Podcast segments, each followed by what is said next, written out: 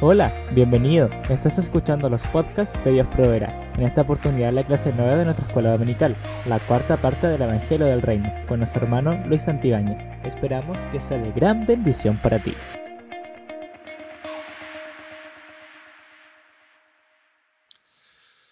Hermanos, que el Señor les bendiga abundantemente a cada uno de ustedes.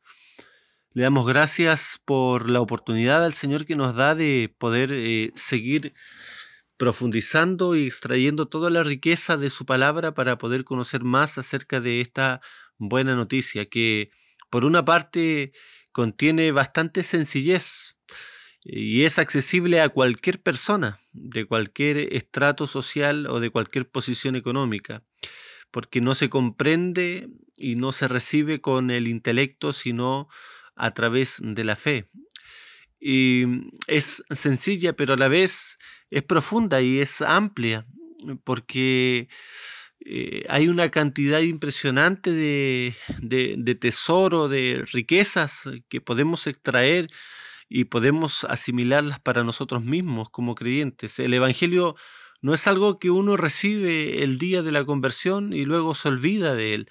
El Evangelio es la buena noticia y el Evangelio tiene una doctrina el Evangelio tiene un tesoro, el Evangelio tiene una riqueza que debemos experimentar, vivir, recordar cada día de nuestro peregrinaje sobre la tierra. El Evangelio se disfruta cada día. El, Evangelio no, no impacta nuestra vida un solo día. El Evangelio debe impactarnos, sostenernos, ayudarnos, alentarnos cada día de nuestra vida, mis hermanos. Eh, eh, la buena noticia la experimentamos y la vivimos todos los días de nuestro peregrinaje aquí en la tierra. Y bueno, hemos visto mucho, muchas aristas, muchas partes del Evangelio. Y, vamos a continuar entonces hoy día en honor al tiempo, vamos a ir terminando con el Evangelio del Reino. Podríamos hablar muchísimo más, hermanos, acerca de estos temas, pero ya se nos termina el semestre y tenemos que continuar con, eh, con el libro de Romanos después y todavía falta respecto al Evangelio de la Gracia y también el Evangelio y el Evangelismo. Así que, bueno, vamos a ir concluyendo algunas cosas de forma práctica, ya la parte de más aplicación para nuestra vida en lo que se refiere al Evangelio del Reino. Hemos ido avanzando durante varias clases eh, para comprender esto, esto que, el Señor le llama el Evangelio del Reino, ¿cierto? Hay una profundidad en eso, hay una explicación del por qué eh, se utiliza esta, esta palabra, el Evangelio del Reino. Hemos explicado el contexto histórico en el que surge este concepto y cómo se cumple, cómo restaura, cómo se desarrolla, cómo se inaugura el, el reino con la venida de nuestro Señor Jesucristo. Hemos visto que el reino de Cristo es un reino que se ha comenzado a establecer, hermanos, ya en su pueblo. ¿ah? Se ha inaugurado el reino del Señor en su pueblo, en su iglesia, en nuestros corazones, venciendo el pecado, venciendo a Satanás y salvando, liberando verdaderamente al cautivo. Y esta libertad es mucho más trascendente que la experimentada por Israel eh, en Egipto, cuyos corazones siguieron endurecidos y cuyo, pecado los llevó también a fracasar, aun cuando ya habían sido libres. Sin embargo, el reino que el Señor manifiesta y trae eh, libera al hombre de su mayor problema, de su mayor enemigo, la cautividad del pecado y para vivir una vida sujeta, hermanos. Esto es importante y a esto quiero referirme hoy día, para vivir una vida sujeta y en obediencia al Rey, quien nos ha vencido no con fuerza, no con brazo humano, sino con su misericordia. Y, y nuestra sujeción a su autoridad no es obligada, no es por terror, sino por, por amor, eh, por el amor que el Espíritu Santo ha derramado en nuestros corazones. Nos hemos en ese sentido rendido ante Él porque nos ha traído el Señor con cuerdas de amor y con cuerdas de gracia. Eh, hay pasajes hermosos, hermanos, donde en la escritura personas con alto rango de autoridad eh, del ejército se inclinan ante el Señor como aquel soldado que el Señor había sanado a su hija y se postra voluntariamente ante la gracia y ante la misericordia del Señor. Su reino no viene a imponer una autoridad, su reino viene viene con autoridad y viene con poder, pero pero nosotros nos hemos rendido voluntariamente ante su gracia y ante su misericordia. Es un reino realmente poderoso, hemos visto que es un reino poderoso. Libera, hermanos, sin límites al hombre pecador y lo saca de su miseria más profunda. El reino del Señor es poderoso, es poderoso. El mismo poder que levantó a Cristo de entre los muertos es el poder que opera para liberar a todos los pecadores. Hay testimonio de que Jesús es el rey. Hay testimonio en la escritura de que, de que el Señor es el rey. Y que no debemos esperar a otros. No debemos esperar a otro rey, a, otro Mesías. Eh, las mismas palabras anunciadas a Juan el Bautista cuando mandó a preguntar si él era el que habría de venir o tenía que esperar a otro, resuenan también para nosotros. No hay que esperar a otro hay testimonio de que Él, de que Cristo, de que Jesús es realmente, hermanos, el libertador, el rey esperado. Y bueno, los evangelios demuestran eh, de una forma abrumadora que Jesús realmente es el rey. Él sanó a los enfermos, dio vista a los ciegos, levantó a los paralíticos, a los cojos, sanó a los quebrantados de corazón, resucitó a los muertos perdonó pecados. Y la fuerza de la naturaleza tuvo que inclinarse y sujetarse ante su voz. Los mares y las tempestades se calmaron ante el la orden que él les dio. Las leyes de la física fueron desafiadas.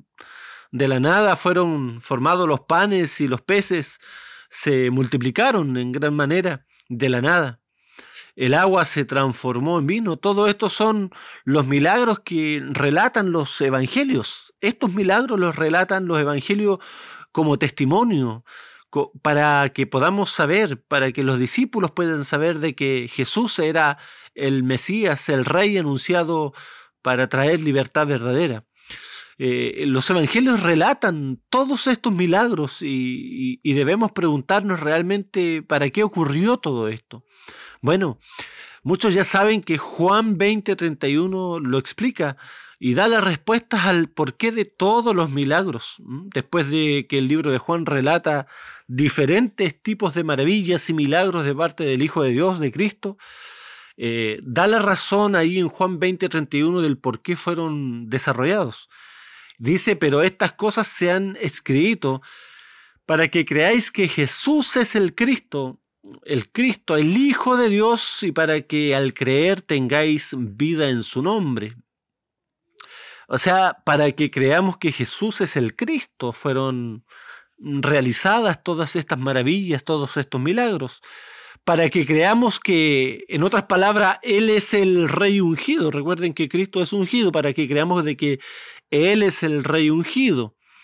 Él es el designado para poder dar vida. Este es el fin de los milagros, este es el propósito de los milagros.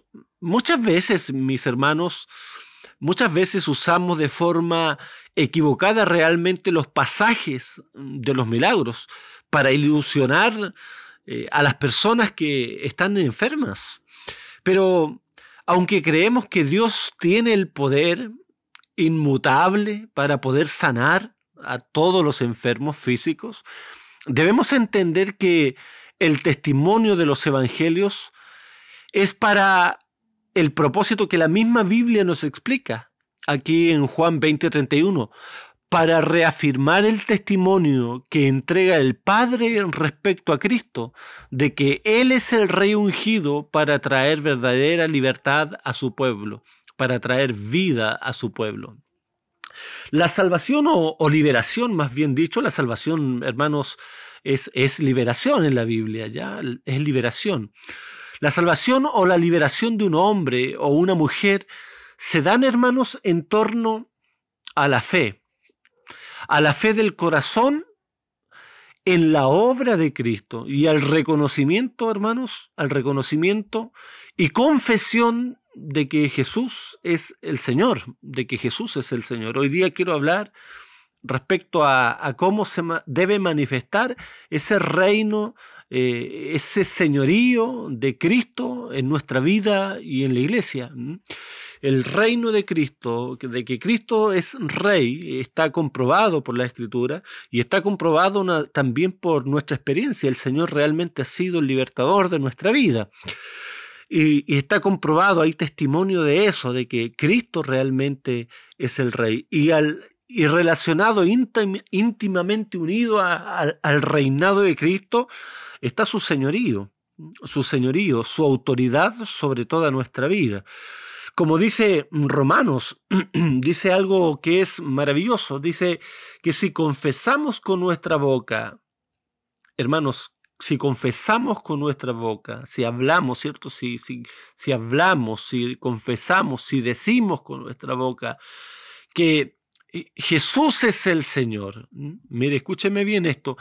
Si confesamos que nuestra boca que Jesús es el Señor, si confesamos a Jesús por Señor, por Señor, y creemos en el corazón que Dios le resucitó de entre los muertos, vamos a ser salvos.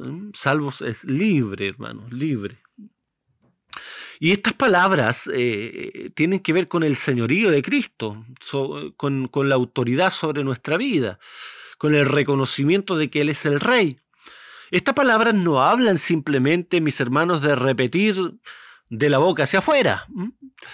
Lamentablemente se ha malentendido horriblemente este versículo y se ha utilizado para que las personas que no conocen a Cristo hagan una oración repitiendo que Jesús es el Señor y después de esa oración o esa repetición nosotros hemos mal equivocado el camino porque le hemos dicho de que son salvos.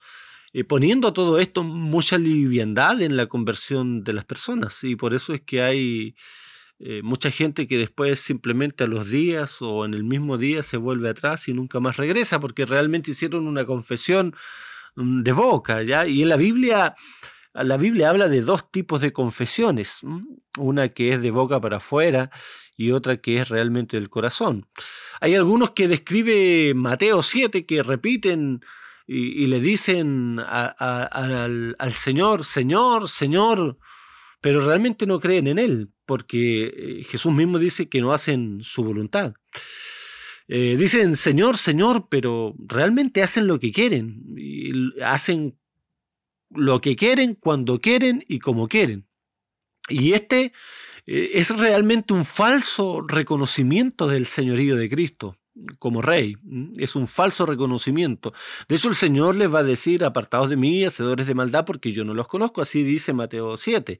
¿ah? Porque profesan, proclaman un señorío que no experimentan en la realidad. Su boca dice algo, pero en su vida siguen siendo dueños de ellos mismos dueños de ellos mismos. No hay un señorío, no hay, no hay un dominio del Señor en cada área de la vida. Eh, esa palabra, Señor, tiene un peso importante, debe tener un efecto de dominio, de gobierno del rey eh, a través de su palabra en nuestra vida. La desobediencia, hermanos, no es otra cosa que incredulidad, porque a pesar de las advertencias de Dios, eh, se hace algo que es totalmente contrario. Y eh, en este sentido, el que dice Señor, Señor, pero no hace la voluntad de Dios en cuanto su palabra no vive bajo el reinado de Cristo. Por eso el Señor les dirá, apartados de mí, hacedores de maldad, como ya hemos dicho que eh, cita ahí Mateos capítulo 7. Sin embargo, el texto que hemos citado anteriormente en Romanos nos habla de alguien, alguien que cree realmente, aquel que confiesa que Jesús es Señor. Mire, quiero detenerme brevemente a explicar esto. Aquí la palabra griega para Señor es curios. Y eso es lo que nosotros leemos como Señor aquí en la Reina Valera, o, en la Biblia de las Américas, o, o en la mayoría de las traducciones. Nosotros lo leemos como Señor. En el griego la palabra era curios. Y esta palabra hermanos, es muy importante porque eh, hoy día para nosotros o para cualquier persona en el mundo es muy sencillo decir Señor, Señor, Señor, Señor. Eh, mucha gente le dice Señor a Dios. Es muy sencillo hoy día decirlo, pero quiero explicar por qué motivo, eh, por qué motivo se dice esto y, por qué hay tanto peso en, el hecho de que la gente en aquel tiempo confesaba que Jesús era el Señor. Miren, la palabra Señor era potentísima para dos grupos de personas, tanto para judíos como para romanos. Mire, los judíos tenían una traducción del el Antiguo Testamento al griego que se utilizaba, que era la más utilizada, que era la Septuaginta o la Biblia de los 70. Era una Biblia que había sido en el siglo III traducida, ¿cierto?, del eh, del hebreo, del arameo al griego, del hebreo, del arameo, había sido traducido al griego. Y esa era la Biblia que en los tiempos de Jesús se utilizaba. Y esa Septuaginta, escúchame bien, esa, esa versión Septuaginta, esa traducción, perdón, esa traducción Septuaginta, esa Biblia griega del Antiguo Testamento que utilizaban los judíos, utilizaba la palabra curios, la palabra curios para, para Dios para Dios. De tal forma en que cuando los discípulos confesaban que Jesús era el Señor, estaban confesando en otros términos de que Jesús era Dios. Y eso resultaba amenazante para los judíos que no creían realmente que Cristo era Dios, sino que era un hombre.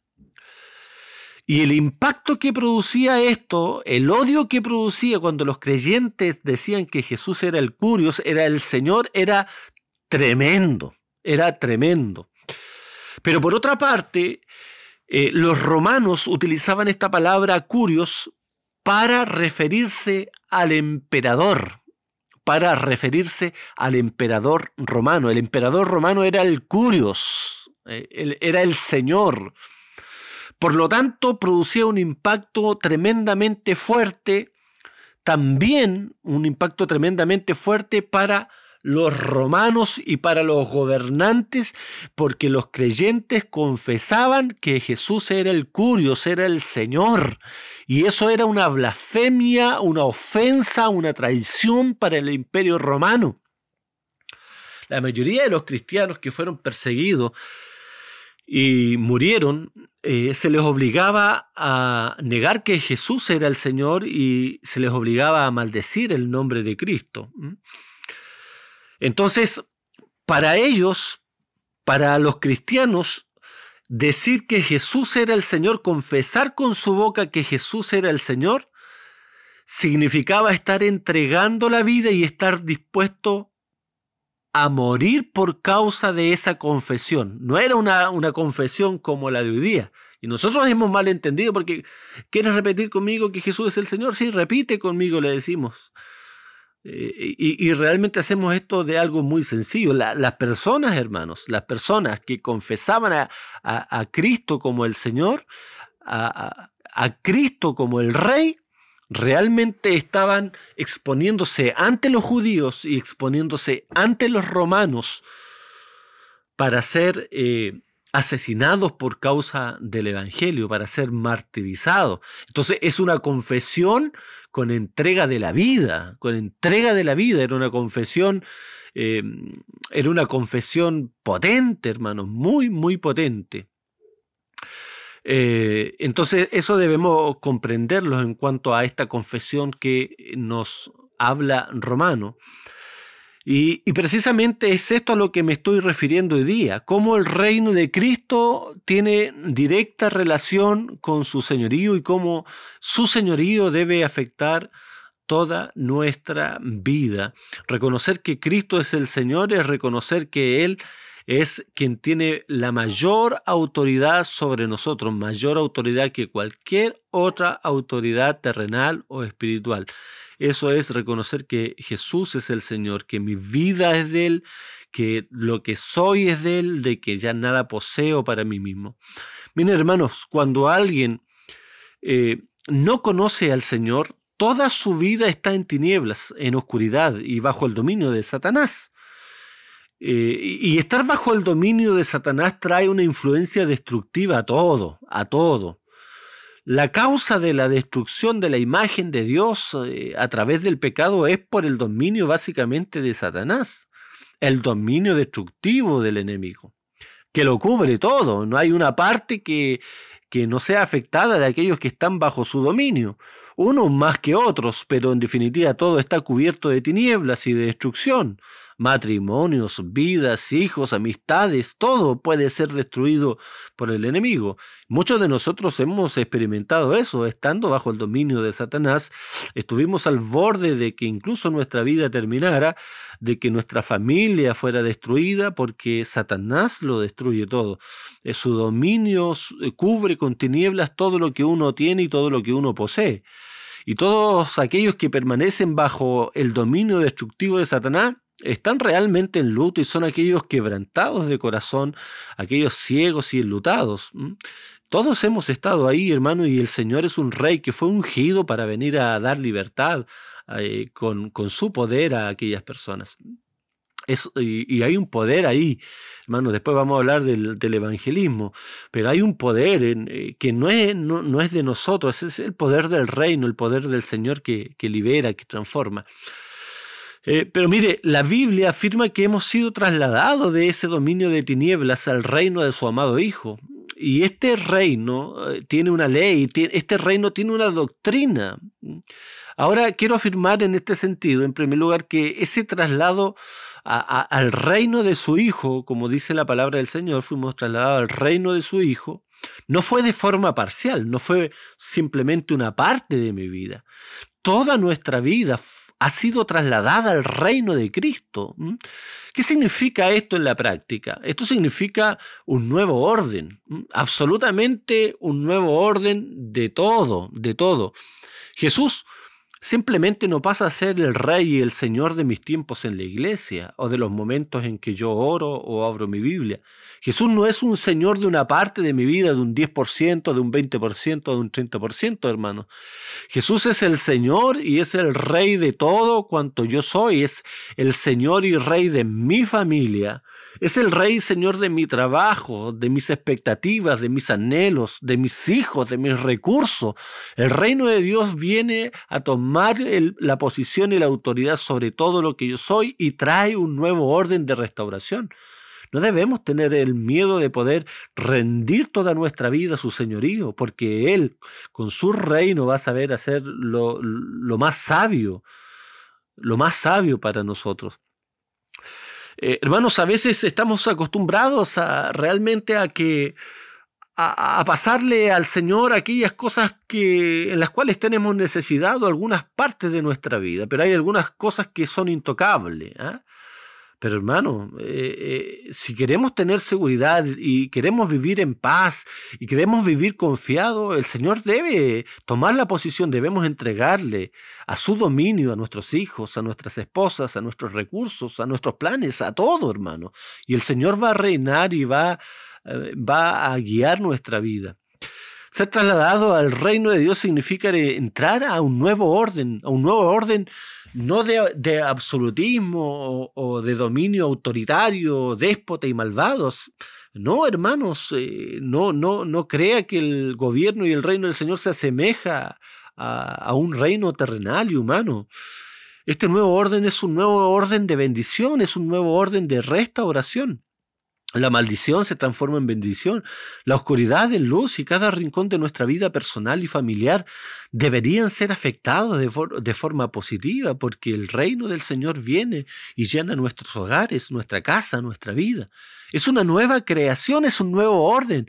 Como dice en 2 de Corintios 5, 15. Es maravilloso este pasaje. Dice que eh, Jesús por todos murió para que los que viven ya no vivan para sí, sino para, para aquel que murió y resucitó por ellos. Entonces, hermanos, este de, esta frase, que ya no vivan para sí, habla de una rendición total para ser conducido a la vida que Dios nos quiere dar. El pasaje es muy claro, es muy sencillo, para que ya no vivan para sí. Hermanos, Nosotros no vivimos para, para, para, nosotros mismos en el sentido de que todos nuestros enfoques y nuestros esfuerzos son para complacernos.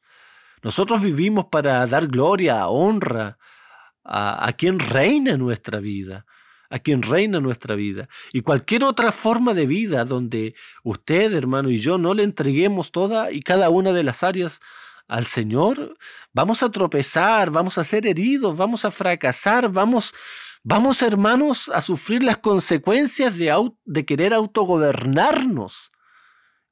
¿Cuántos de nosotros, hermanos, hemos cometido este error?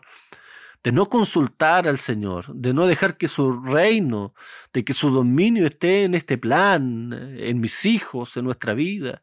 Estamos tan acostumbrados a decidir nosotros por nuestros hijos y sufrimos consecuencias devastadoras para ello. No pienses lo que tú quieres para tus hijos, la profesión que tú quieres para tus hijos, lo que tú quieres que logres. Piensa en lo que el rey quiere hacer con tu hijo y guíalo en la doctrina, en la ley del Señor. El dominio, el reino del Señor debe venir a nuestra familia. El Señor debe reinar en todo lo que somos y en todo lo que tenemos. Eso es el reino. Hermanos, el bautismo no solamente es un rito, el bautismo es ser integrado a un nuevo orden del reino celestial. Cuando, cuando hablamos que todo cambia, de que todo es hecho nuevo, Todas las cosas son hechos nuevos. Usted sabe, eso lo dice la Biblia. Es que hay una, hay una operación de Dios en toda nuestra casa, en todo el cuerpo de Cristo, en toda nuestra vida, en cada parte, en cada rincón de nosotros. Jesús está edificando una casa para el Padre.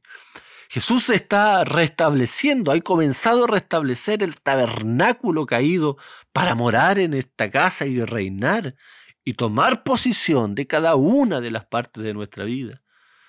Y estando ahí en la casa bajo el reinado del Señor, hermano, no hay que temer, no hay que estar preocupado, porque Él está reinando y está proveyendo para, para nuestra vida, para nuestra familia, para nuestra enseñanza, para nuestra corrección. Derrama gracia, derrama misericordia. Pablo le dijo a los colosenses que debemos dar gracias al Padre que nos hizo aptos para participar de la herencia de los santos en luz. Y es una herencia que tiene que ver con el reino de la luz. Él nos ha trasladado, mis hermanos, de las tinieblas. Esas tinieblas donde hay miseria, pobreza, eh, desventura, amargura, dolor, quebranto. No debemos estar ahí. Hermanos, no debemos estar ahí. Debemos, debemos vivir Debemos vivir confiados en el Señor. El problema, hermanos, es que muchas veces sufrimos las consecuencias de nuestro autogobierno. Nos queremos gobernar a nosotros mismos. Queremos ir donde nosotros queremos y hacer las cosas a nuestra manera. Y creemos que van a salir bien y después sufrimos las consecuencias. Pero el Señor, hermanos, nos ha trasladado de la, de la potestad de las, de las tinieblas, donde hay pobreza, miseria, espanto y dolor, a la potestad de su amado Hijo. Estamos bajo el señorío de Cristo, estamos en la casa del Padre. El reino ha llegado a la casa, a la familia. Llega el gobierno del Señor, el gobierno de amor, de misericordia, de gracia. El reino de Dios es distinto a toda concepción de autoridad que usted conoce, hermano, a toda concepción de autoridad. Usted puede temer al jefe, puede temer a, la autoridad de, un de un policía, no sé. Pero la autoridad del Señor es una autoridad de amor, de gracia, de misericordia, de sabiduría. Y es esa, esa, ese reino que Él nos ha prometido y en el que estamos y, en el cual debemos sujetarnos. Nos sujetamos en este sentido voluntariamente a la doctrina del Señor. No más entonces lo que nosotros queremos. Porque ninguno de nosotros, como dice la palabra del Señor, vive para sí. Romanos 14. Pues si vivimos, para el Señor vivimos, y si morimos, para el Señor morimos. Así sea que vivamos o, que muramos, somos del Señor. Su reino, hermanos, tiene consecuencias inimaginables para nuestra vida, porque entramos al dominio de un rey que domina, que rige nuestra vida con justicia, con misericordia, con amor. Y no solamente eso, hermanos, sino que también nos garantiza que nuestros enemigos no tienen ninguna posibilidad alguna de derrotarnos. Yo sé que somos muy débiles y que vivimos infinidades de cosas, hermanos, que son más grandes que nosotros. Pero piensa, hermano, que cuando te veas afectado en tu debilidad, cuando te sientas afligido, cuando estés débil y, y, te sientas o veas que eres incapaz de superar las circunstancias, cuando te traten mal, cuando alguien que tiene mayor autoridad en esta tierra te trate mal, cuando tu jefe te trate mal, cuando una autoridad te trate mal, cuando te persigan. Recuerda que tú estás bajo la autoridad del reino de Cristo y el Señor sujetó todas las otras cosas a Cristo y Cristo domina sobre todo. Ese, e, él, aunque no lo reconozca tu jefe, Él es autoridad de tu jefe, es autoridad de los gobernantes, es, es autoridad sobre las situaciones, e, es autoridad sobre todas las cosas que puedan afectarte, hermano. Porque el reino de Cristo ha sido levantado y está firme en su casa, el reino de Cristo está firme en su casa y nosotros estamos en su reino. Y por eso no debemos temer, no debemos temer a quien se levante, se levante contra nosotros, se levante contra su iglesia. Hermanos, en definitiva, eh, resumiendo básicamente los dos puntos que he tratado eh, en esta conclusión ya más de aplicación para nuestra vida, debemos eh, entregar nuestra vida y rendir nuestra vida al señorío de Cristo, entregar nuestra vida al reino del Señor, porque Él es un rey sabio y es un rey poderoso que sabrá, sabrá desarrollar, manifestar su voluntad de forma agradable, perfecta y buena para nuestra vida. Y en segundo lugar, no debemos temer, hermanos, no debemos temer a lo que ha de venir sobre nosotros, porque el reino del Señor ha sujetado ya todas las otras cosas bajo su dominio. Que el Señor les bendiga, hermanos, que el Señor les bendiga abundantemente a cada uno de ustedes y que su palabra pueda eh, hacerse vida en nosotros. Que el Señor les bendiga. Gracias por escucharnos. Recuerda que nos puedes encontrar en Facebook e Instagram como Iglesia Dios Proveerá. Nos vemos pronto.